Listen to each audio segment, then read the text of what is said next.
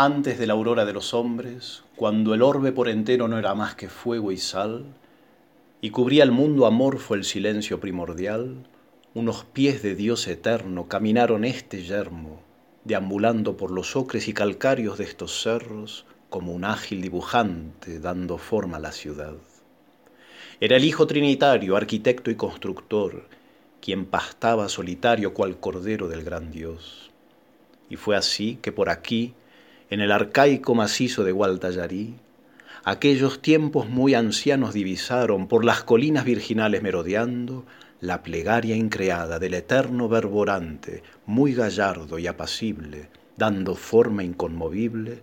al monasterio que alguna vez haría visible.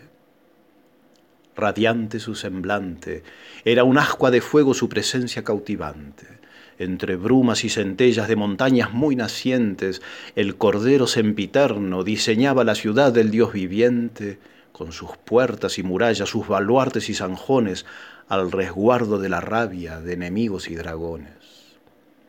Tráiganme, les ruego, mi arco de oro refulgente, tráiganme, lo ordeno, las flechas incendiarias de mi celo, tráiganme muy presto mi más completo y poderoso armamento